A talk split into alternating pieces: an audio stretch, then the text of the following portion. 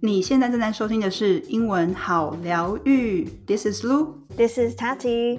我们用富有意涵的英文故事疗愈你。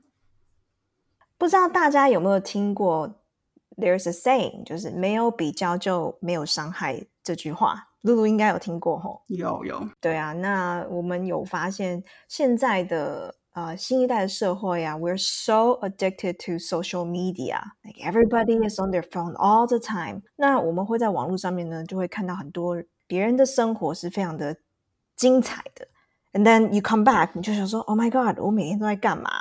Like my life is so boring，就是一点都不多彩多姿，每天就是过着那种柴米油盐酱醋醋茶的生活这样子。可是啊，有的时候 我们其实有时候我你在看别人的生活，也会讲说，哈，这人的生活也太无聊了吧。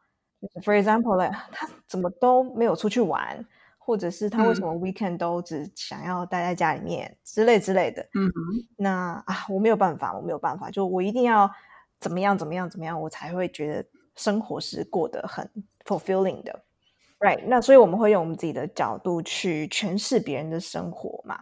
那所以就今天我读到的这个故事，想要跟大家分享，其实在讲的是后面的那一则，就是主角看到了别人的生活，就会觉得说，Oh my God，so sad，这个人生活 so sad。但是转念之间，他发现说，哎，等一下，哎。我自己也是一样的然后 so there's a twist in the end，就是非常的好玩。嗯，听起来很有趣。Let's find out。OK，那接下来的三十秒呢，想要请大家帮我们填一个小小的问卷，然后来拿一个非常精美、然后有深度的讲义。那这是一个免费的资源，它跟我们平常的讲义有点不太一样的是，它有一个非常详细的单字解释，还有所有的组织稿。那你在每一句句子里头，你都可以看，就是各个单字解释，然后还有其他的用法，然后还有就是更多的 examples。觉得很棒的就是说，你还可以就是边收听我们的 podcast 边看这个讲义，会学的更多。但是呢，也是希望大家呃拿到这个讲义之后，要记得帮我们填写一个问卷，让我们才可以越变越好哦。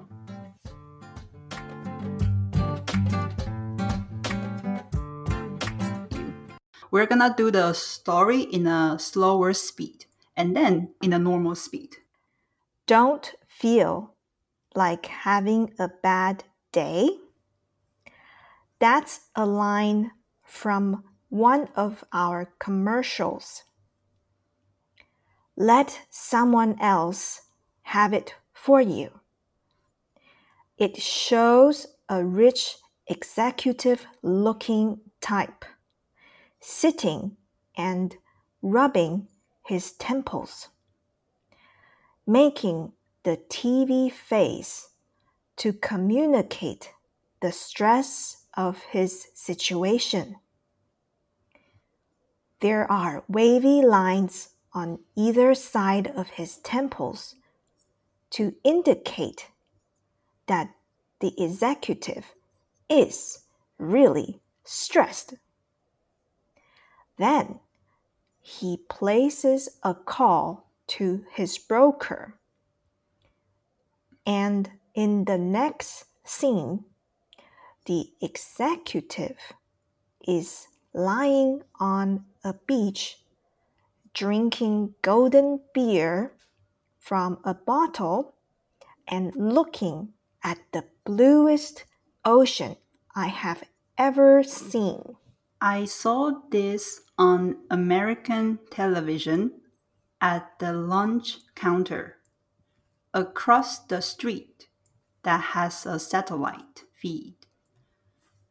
I was eating at the counter, and next to me was a girl, maybe four or five, scooping rice and peas into her mouth, a little at a time.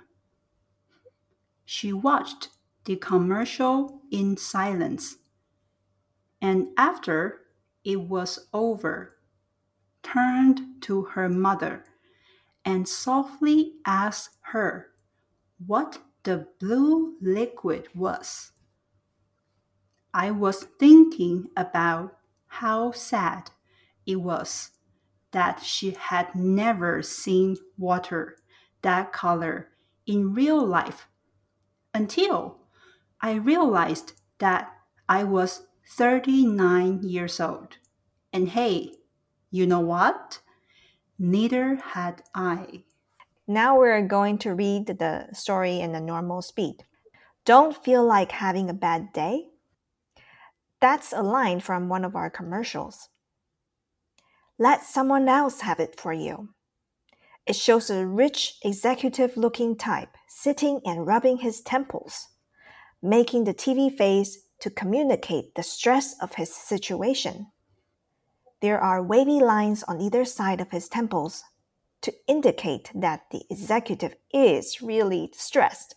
Then he places a call to his broker, and in the next scene, the executive is lying on a beach, drinking golden beer from a bottle and looking at the bluest ocean I have ever seen. I saw this on American television at the lunch counter across the street that has a satellite feed. I was eating at the counter, and next to me was a girl, maybe four or five, scooping rice and peas into her mouth a little at a time. She watched the commercial in silence and after it was over, turned to her mother and softly asked her what the blue liquid was. I was thinking how sad it was when she had never seen water that color in real life until I realized that I was 39 years old and hey, you know what? Neither had I.